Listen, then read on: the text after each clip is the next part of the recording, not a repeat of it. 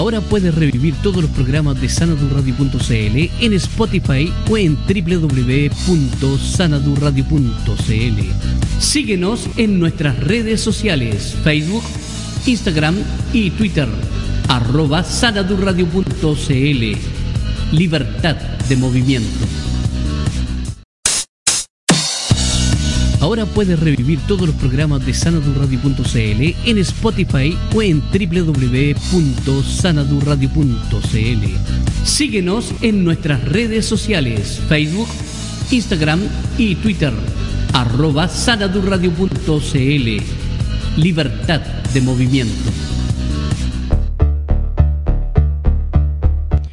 Bueno, estamos como todos los días con nuestro invitado en esta hora de la tarde a través de sanadurradio.cl eh, y nos acompaña, digamos, alguien conocido de la casa, que no es visita ya, sino que es parte de la casa, y me refiero al candidato por la alcaldía de Quilpué, don Cristian Cárdenas, que está al otro lado del teléfono. Don Cristian Cárdenas, bienvenido a sanadurradio.cl.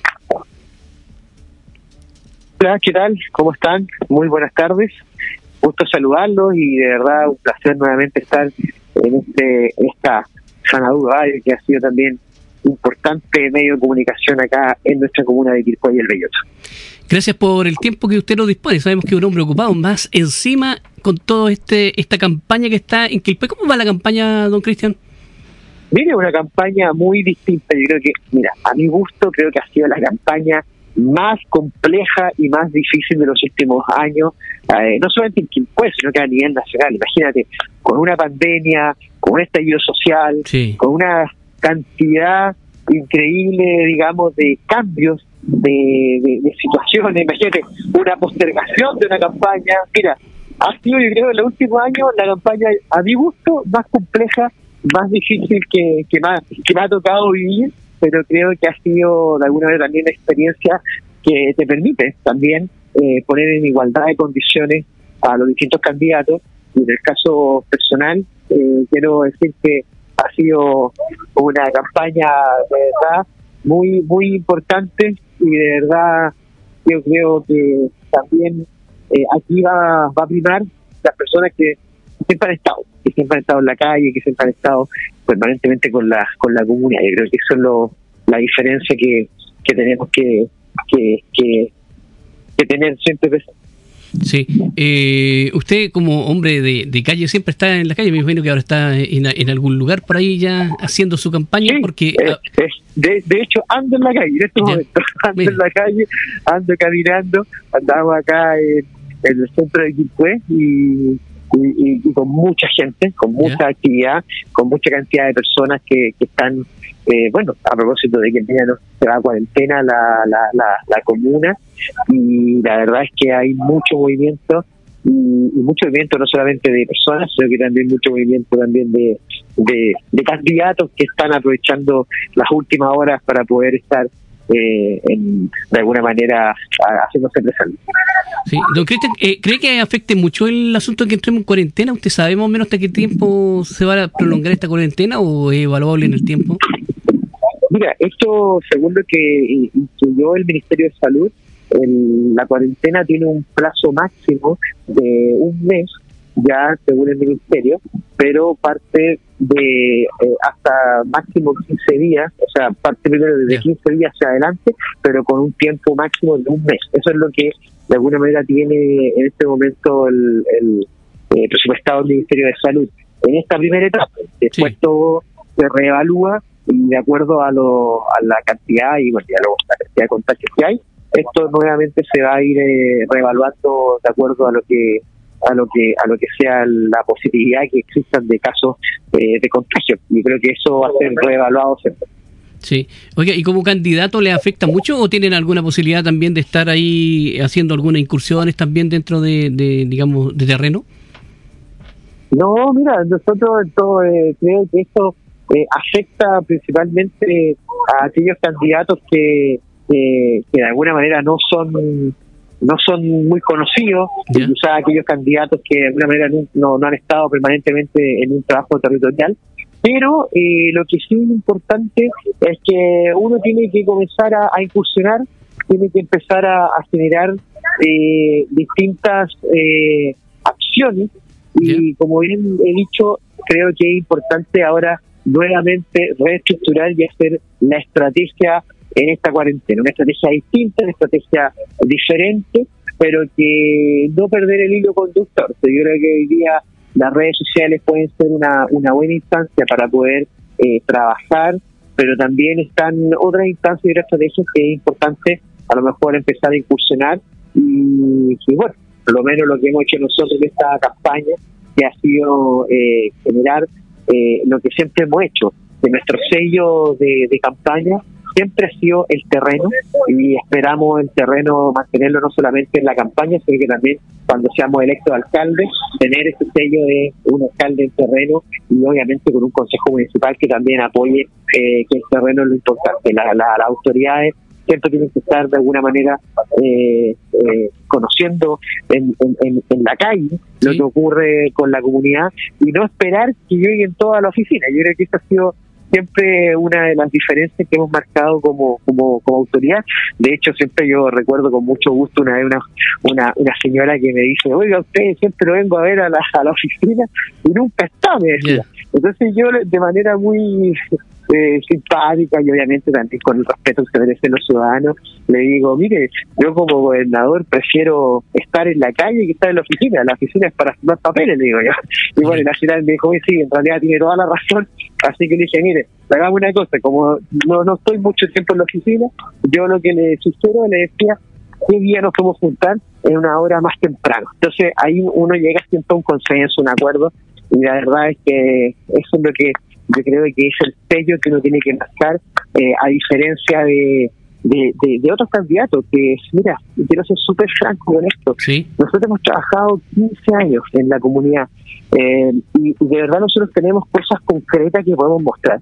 Algunos dicen, no, yo he vivido toda mi vida en Quilpué, he vivido, eh, o estoy hace 10 años en Quilpué, o a lo mejor paseo por Quilpué en algún momento. Pero yo creo que cuando hay situaciones en las cuales realmente uno puede decir, sí, yo estuve, mira, cuando fue el gran problema de la Feria de Valencia, donde los feriantes los querían desalojar, sí, correcto. Eh, el año 2008, 2007 aproximadamente, eh, no había ninguna autoridad de las de ahora ayudando a, al sindicato de feriantes. Y ahí estuvimos nosotros ahí dando la cara y ayudando a los feriantes. Cuando fue el problema de que había unas expropiaciones de unas casas en el sector de Canal Chacao, no había ninguna autoridad de las de ahora apoyando a los vecinos de, de, ese entonces. Y ahí estábamos nosotros dando la cara. Cuando hubo la situación compleja en la calle Las Palmas, en Los Pinos, donde no querían pavimentar las, las, las calles, eh, ninguna de las autoridades estaba, pero sí estábamos nosotros ahí dando la cara. Es decir, de muchas situaciones que hoy día uno puede dar, eh, digamos, puede dar eh, una buena señal de que siempre hemos estado en terreno, es porque hemos estado, como dicen algunos, de las papas quemas. Eh, cuando había que cerrar el vertedero de Quilpué, de alguna manera, eh, cuando los, los lixiviados y, los prespolados estaban llegando a la, a la comunidad, a las poblaciones, eh, nos quisimos, digamos, eh, las gestiones para que se cerrara con la Serenia de Salud, fuimos nosotros. Y estábamos hablando del año 2008, o sea, estamos hablando hace 12 años atrás. Y, esta, eh, y de alguna manera es porque siempre hemos estado permanentemente en las comunidades, en la comunidad, trabajando de manera permanente. ¿Ah? Bueno, eso, eso, sí, eso queda ahí en, el inconsciente de colectivo de las personas también, ¿eh? O sea, eso, es importante también recordarlo, refrescarlo un poquito, porque eso, y como dice usted, eh, digamos, a veces eh, no tanta bla bla, sino que más obras que pueden mostrar también. Entonces, sí, de todas maneras. Así que por eso yo siempre llamo a, no solamente a, a, rescatar o a destacar lo que uno hace, sino que hoy día, de verdad, hemos estado trabajando o de verdad nosotros nos sentimos comprometidos con la ciudad, bueno, ¿qué pasó con esos años donde lamentablemente esas autoridades que hoy día dicen siempre están en la comunidad no estuvieron? Bueno, ahí es donde teníamos que nosotros marcar la diferencia y por lo menos nosotros la vamos a marcar y la vamos a seguir marcando. Correcto. Oiga, don Cristian, con respecto al, día de la votación, estamos hablando del, del, próximo 11 de abril, eh, se dispusieron dos días de votación. ¿Cree que esto afectará algo un poco la, la, opción de, las votaciones de los candidatos, no? Yo creo que hoy día eh, hay una hay un cierto resquemor, desconfianza, sobre todo también de cómo van a quedar resguardados los, votos del día sábado para el día domingo. Nosotros somos bien sinceros, yo creo que hoy día el llamado es que las personas que no tengan confianza de estos dos días, lo ideal sería que vayan el día domingo como siempre ha sido culturalmente en nuestro país.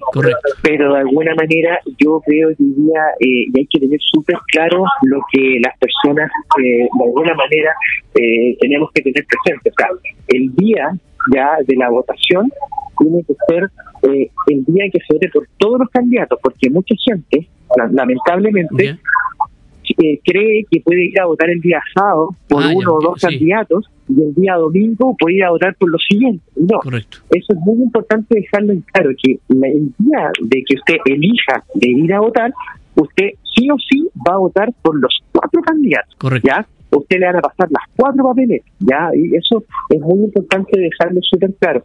Así que eso para que para que la comunidad también sepa, porque hay muchas dudas, mucha gente, sobre todo adultos mayores, tienen que tomarse el tiempo para ir a votar. Yo creo que eso hay que dejarlo súper claro, porque muchos adultos mayores no quieren ir a votar porque tanta gente, tanto, tantas personas, es una votación muy importante para nuestro país, pero lo importante también es que si la persona tiene que tomarse el tiempo, hay que respetarlo, porque aquí el voto, si quiere de verdad, de verdad entregarlo, tiene que ser capaz de dejarlo a conciencia y tomarse el tiempo que merece. Aquí no lo pueden apurar, el, el, vocal de mesa no le puede exigir que se apure, aquí el voto es secreto y el voto tiene que durar lo que la persona eh, estime conveniente para que no se equivoque. Así que yo, como decía, creo que hoy día, a pesar del resquemor que hay, bueno, creemos que Cervel, esperamos, confiamos que Cervel también haga su trabajo como corresponde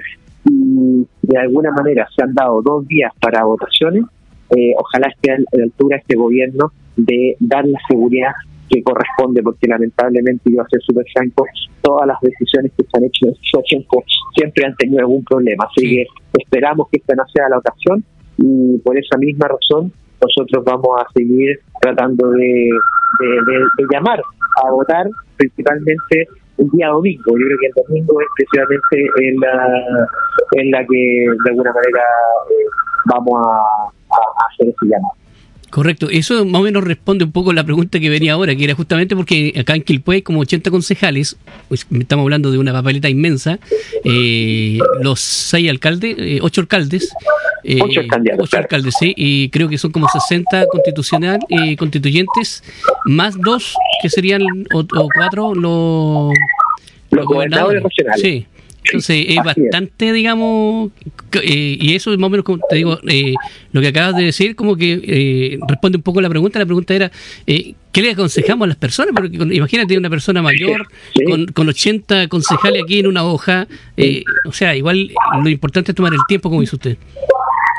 No, y mira, y hay otra cosa también que es muy, muy rara, porque no sé si te acuerdas, pero en las últimas elecciones, por ejemplo, tú decías, oiga, vote por mí, y claro, uno buscaba en el listado de los 60, 70 candidatos, y claro, era difícil encontrar a la persona por el nombre. Entonces uno, ¿qué es lo que hacía? Le entregaba un número, ¿te acuerdas? Entonces uno decía, mire, mi número es B13, va por decir algo, o Z 130, sí. está lo mismo.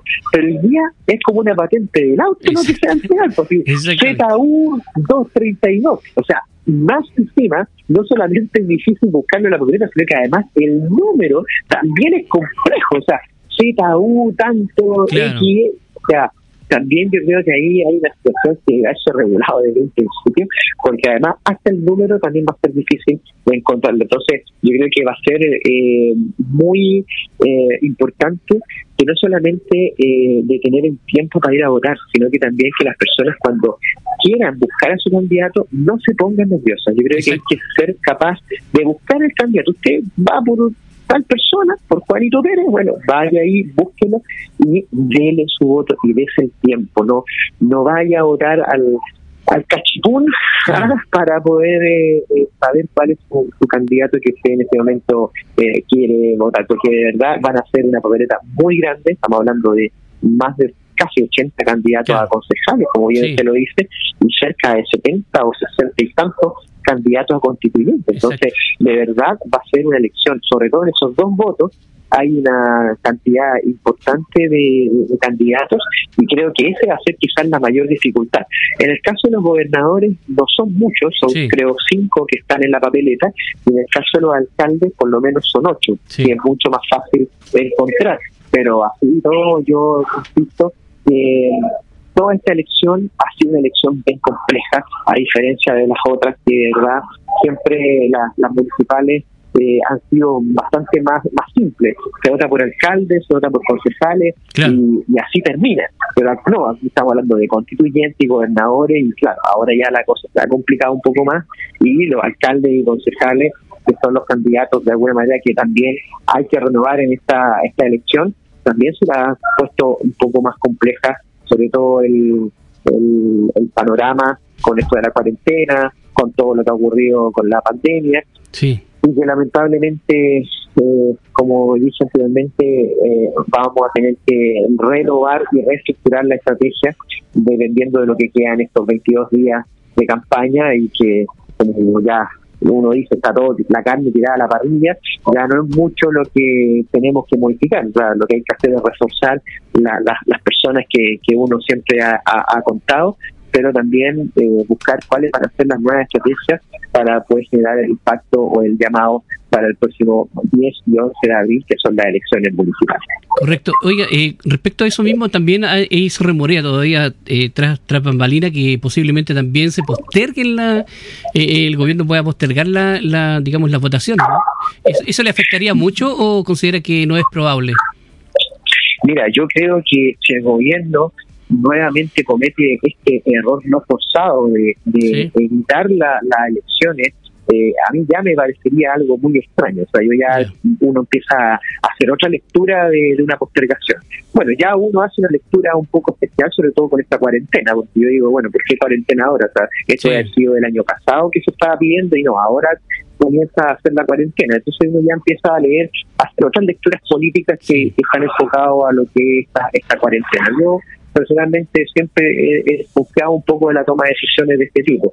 Pero lo que sí eh, creo que es importante que hoy día postergar la elección para julio eh, significa también que van a tener que postergar las elecciones presidenciales. Yo no sé si hoy día el presidente de la República estará dispuesto a, seguir en el mando o si la gente va a aguantar que siga en el mando hasta unos meses más. Yo creo que no, porque así como se ha hecho, el, este gobierno ha sido bastante eh, eh, errático en sus decisiones, a mí no me parece mucho que se posterguen unas elecciones. Además, significaría, por ejemplo, que tendría que haber un nuevo calendario CERVEL. Hoy día muchos alcaldes que están siendo candidatos, pero que al mismo tiempo son alcaldes, han pedido su permiso que corresponde de acuerdo a lo que es la ley. Bueno, ¿cuál va a ser la situación que, ellos van a tener que tomar cuando, si, es que de alguna manera se posterga la elección? Van a tener que ver los días, se les va a dar una ley especial. Además, hay, hay, hay campañas que ya están en las calles, van a tener que taparse la, la, la, pancartas, eh, generar un nuevo calendario.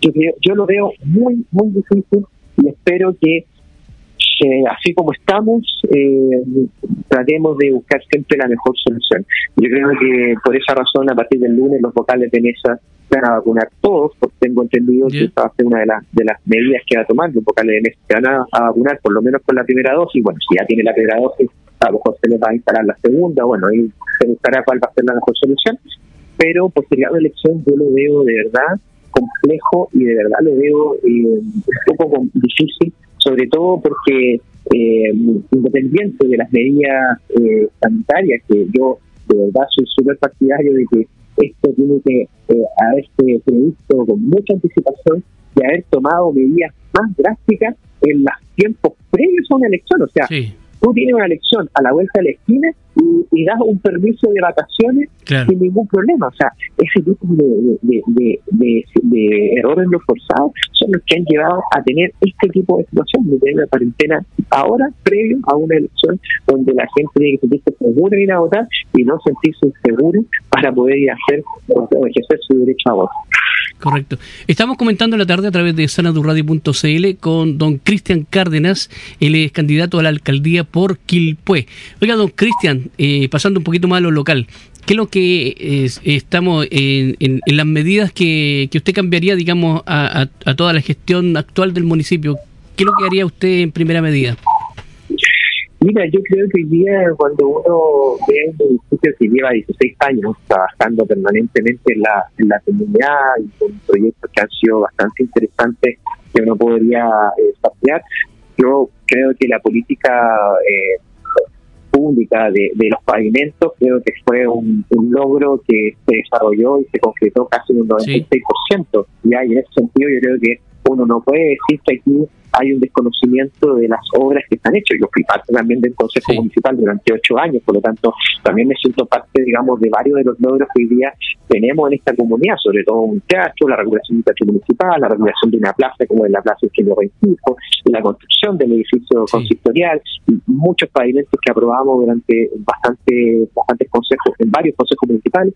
Pero yo creo que hoy día lo que necesitamos es que esta gran mole, voy a decirlo así como bastante una palabra bien coloquial, pero hoy día un edificio consistorial tremendo, hermoso, grande, pero que ojalá ese edificio consistorial no se transforme en un Olimpo para las autoridades. Y lo que queremos es que este municipio, independiente de la, de la infraestructura que existe ahí, eh, tenemos que tener un, un, municipio cercano a la comunidad. Hay que devolverle a, la, a la ciudadanía el municipio de Quilpué. Es decir, lo que dije anteriormente, que la autoridad estén más en terreno, que podamos tener una cercanía, que no un edificio sea eh, la, el portapiza para que la gente no pueda acceder a las autoridades de manera rápida y efectiva. Yo creo que tenemos que ser capaces también de que este municipio bonito, que a lo mejor a muchos les gustaría estar ahí permanentemente, todo el día trabajando, porque va a tener a lo mejor un aire acondicionado cómodo, una oficina cómoda, o espacios mucho más amplios, pero ojo, yo creo que hoy día los municipios no se ven solamente en cuanto a una oficina. Como dije anteriormente, yo creo que un buen municipio que trabaje en la comunidad de manera permanente va a ser el que va a marcar la diferencia entre una gestión y otra. Yo no quiero decir que hoy día el municipio de Quilpue no lo haya hecho. Yo creo que hoy día tenemos que ser capaces de trabajar con los funcionarios municipales, de dar un nuevo estilo de trabajo. Yo quiero contar con los funcionarios municipales para llevar a cabo una municipalidad eh, no solamente en terreno, sino una municipalidad que sea eficiente, que sea en un buen ambiente de trabajo. Y creo que ahí es donde tenemos que también apuntar. Creemos que hoy día eso es posible y nosotros digamos con un liderazgo eh, distinto y con un liderazgo también que tenga, por lo menos en mi caso, la posibilidad de conocer a la gente antes de juzgarla. Y en ese sentido, yo creo que no podemos juzgar de un principio a las personas que hoy día trabajan sin antes conocerla. Y creo que el motor de un municipio son los funcionarios y eso significa que también que tener un vínculo muy importante con el alcalde y además también el, trabajo directo que tiene que eh, también desarrollar con la comunidad, los dirigentes vecinales, los dirigentes deportivos, todo lo que eh, significa el, la, la, cantidad de personas que mueren una ciudad, los comités de vivienda, etcétera, tienen que ser capaces de una coordinación directa con lo que es una ciudad, y en este caso representado en un municipio, porque recordemos que nosotros como municipalidad somos administradores de recursos fiscales y que tenemos que ser capaces ¿no cierto? de entregarse a la comunidad de una buena manera. Y no, como dicen algunos, que hoy día queremos cambiar los municipios y transformarlos en gobiernos locales, porque eso, en palabras simples, no lo podemos hacer, porque eso significa que tenemos que cambiar la ley que hoy día rige para poder administrar una municipalidad.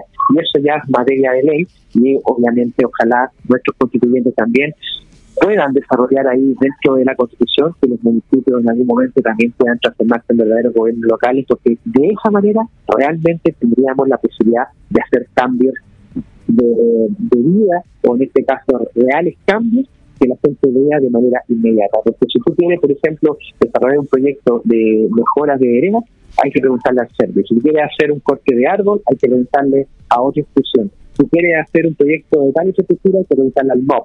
O sea, a todos, a todos se tiene que consultar.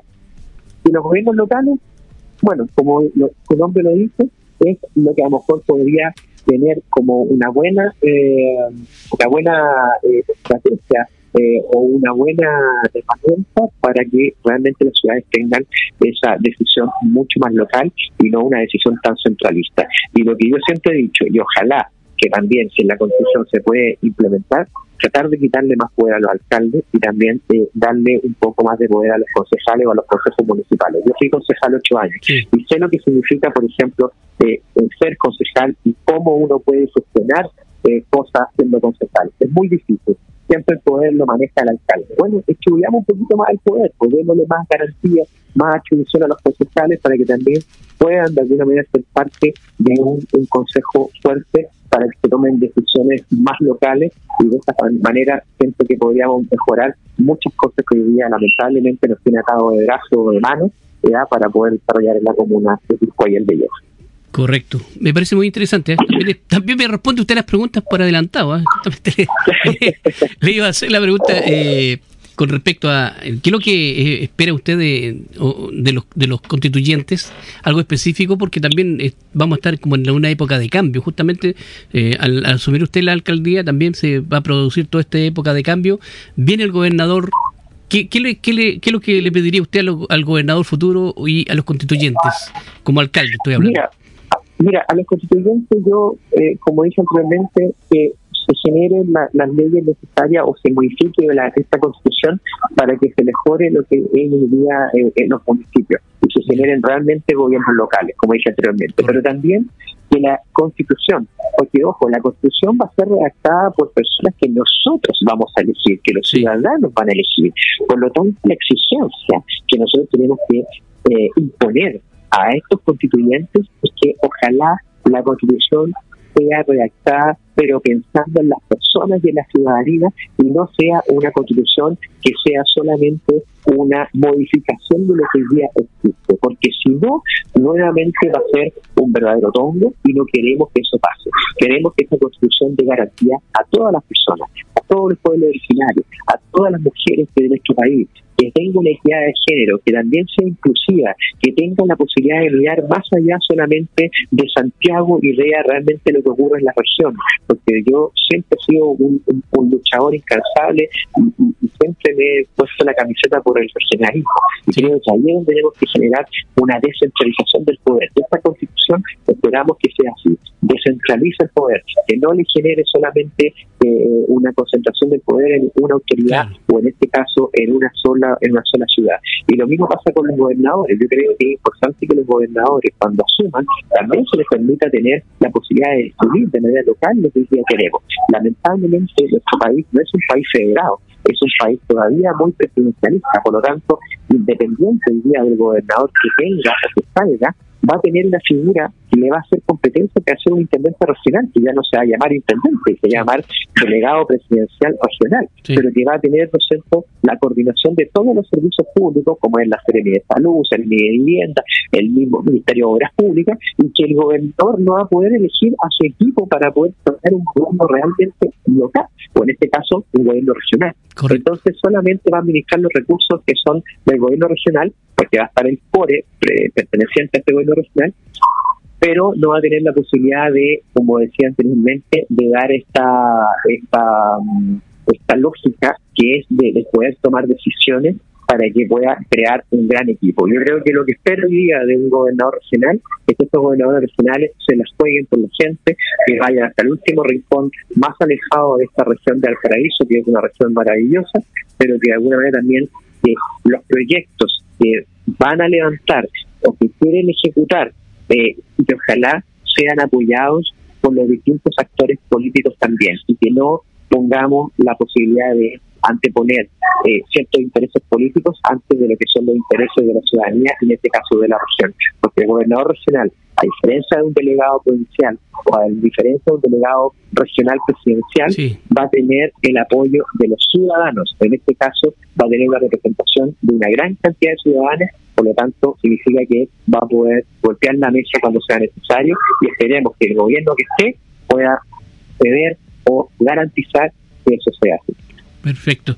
Oye, don Cristian, ¿usted cree que es necesario también dentro de todo el proyecto constitucional un, un, un mandato revocable o no? ¿Considera que sería bueno? Mira, yo creo que eh, un mandato revocatorio es un, tema que siempre ha estado en la discusión. En Chile no, es como algo que se, que se, estila, ¿ah? es bien pero yo creo que así como también tenemos la posibilidad de elegir a, nuestros, a nuestras autoridades, si no cumplen, lo hacen mal, yo creo que es interesante tenerlo presente como una forma de decirle, mire, usted no cumplió, no sirve, no, no, no, no generó, muchas expectativas, pero lamentablemente no cumplió con lo que esperábamos. Bueno, podría existir esta, esta, este mandato revocatorio. Creo que es una buena medida también como para hacer presión para que las las autoridades hagan bien su pega ya y no y, no estén solamente para el coste de cinta, sino que realmente estén solucionando y dando la cara cuando sea necesario. Correcto. don Cristian, antes de terminar ya, eh, ¿cómo ha encontrado la campaña, una campaña limpia? ¿Ha sido una campaña limpia? ¿Ha considerado que, que se ha mantenido en un margen, digamos, de respeto por, por todos los candidatos? Mira, por mi parte, yo creo que hemos sido muy de guante blanco, nosotros no hemos hecho una demostración por parte de ninguna autoridad, ninguna de las personas que hoy día están eh, postulando al señor alcaldicio. Pero creo que ha sido una campaña eh, bastante eh, desacreditadora y una campaña bastante eh, oculta a través de las redes sociales. Yo he hecho un par de declaraciones públicas porque mucha gente eh, a través de un escudo o a través de un perfil falso han hecho mucha información y denostación de los candidatos. En mi caso, yo lo digo en carne propia y yo le digo a esas personas que traten de pensar de que la vida es más es más importante o en este caso la vida tiene más cosas que estar brindando la imagen de alguien que quiere postular en su alcaldicio. Todos tenemos derecho. Si usted no está de acuerdo, mire, tome el papel y vótelo. Ya es como un zapping. Si usted no le gusta, no lo siga. Si usted no tiene una idea o una, o una crítica constructiva, no opine. Yo soy muy, muy cauteloso de eso. Cuando alguien a mí me da una idea o me hace una crítica que realmente sea con altura de mira, que yo conozco a la persona, que yo sé quién es la persona que me está hablando, yo me contesto con toda la honestidad y, con todo el respeto que merece ese ciudadano. Pero cuando hay un perfil falso, que denosta, que habla mal, que digamos trata de, generar o, decir cosas que no son yo de verdad eh, soy bien duro en ese sentido y creo que ese tipo de personas eh, son las personas que le hacen daño a la democracia y le hacen daño también a las ciudades. Porque tipos como ese, o, o, tipas como esa, donde tienen otro otro significado, son personas que lamentablemente no, no tienen otra opción que denostar para poder ganar espacio o dejar en menor eh, condiciones al candidato que a lo mejor puede estar eh, sumando una cantidad importante de apoyo. Yo los invito que esas personas conversen, que dialoguen. Yo creo que en ese sentido nosotros, nuestros portaportistas que también andan en la calle, también están con esa idea del respeto, del poder decirlo. Si la persona va en la calle y le dice, mire, yo estoy corriendo, oiga, muchas gracias y tengan buen día. Pero yo he tenido portaportistas de otros candidatos y de candidatas que en vez de decir eso, ellos van inmediatamente y van con la ofensa hacia esa persona. Eso, de alguna manera, cambiar la política y los que se dicen que a hacer las cosas mejores, yo les digo, ¿saben qué? Las cosas se hacen mejores cuando tienes una altura de mira e invitas al diálogo. Si tú realmente tienes un equipo que hace una demostración, incluso de manera personal, con otra persona, yo le digo, esta es la vieja política, no la política de 90, la política de los 80, cuando la persona tenía que hablar mal del otro para poder crecer. Bueno, yo creo que eso, para mi gusto, ha sido quizás lo más feo de esta campaña y por lo menos por mi parte yo tengo la, tranquilidad de que hemos hecho una campaña bastante limpia a diferencia de hoy. Me parece muy bien, don Cristian Cárdenas, eh, candidato alcalde por la ciudad de Quilpué. ¿Tiene algún algún algún mensaje para los amigos que nos sintonizan, sus redes sociales, alguna invitación específica eh, antes de que terminemos? lamentablemente con esta cuarentena no nos vamos a poder ver quizás de manera presencial, pero vamos a mantener eh, lo que es la virtualidad y el teléfono, por lo menos las personas que, que, nos conocen, vamos a estar ahí eh, mandando algunos mensajes y cosas para que estemos en contacto. Y, solamente agradecer a, la radio por, este espacio que nos brindan y esperamos poder seguir eh, compartiendo inquietudes. Eh, va a haber mucha gente en esta cuarentena que va a sufrir, sobre todo con los, comercios, la economía. Eh, dos semanas que o tres semanas que cierran un local todos los días, eh, lamentablemente vamos a tener un gran, un gran problema económico que nos va a afectar a todos. Y yo creo que ahí a estas personas darle mandarles un tremendo saludo, un tremendo abrazo y bueno, si hay que apoyar y hay que aportar con algo, bueno, tendremos que ser capaces también de buscar la forma de ayudar a estas personas que lamentablemente no van a poder o les va a ser muy difícil eh, repuntar. Y sobre todo también aquellas personas que a lo mejor venden en la feria, que personas que a lo mejor viven en el día a día, también va a ser complejo y también va a ser difícil. Así que ahí hay que estar también con una mano solidaria para poder aportar en lo que sea. Ese es el mensaje por lo menos que eh, espero eh, que la gente lo, comprenda y vamos a estar pendientes también de, todas estas personas que eh, a lo mejor necesitan una, una mano. Me parece muy bien, pues, don Cristian. Nosotros queremos agradecerle su tiempo y decirle, bueno, aquí estamos, cuando usted guste también.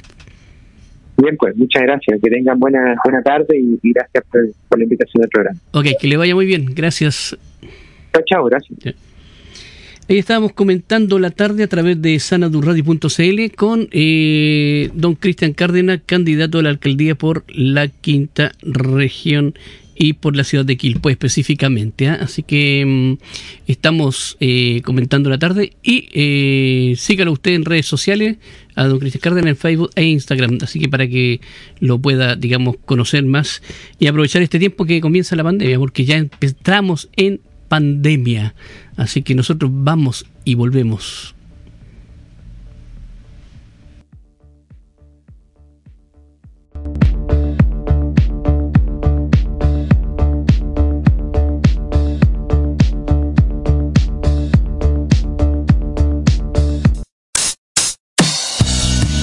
Puedes revivir todos los programas de sanadurradio.cl en Spotify o en www.sanadurradio.cl. Síguenos en nuestras redes sociales, Facebook, Instagram y Twitter, arroba sanadurradio.cl.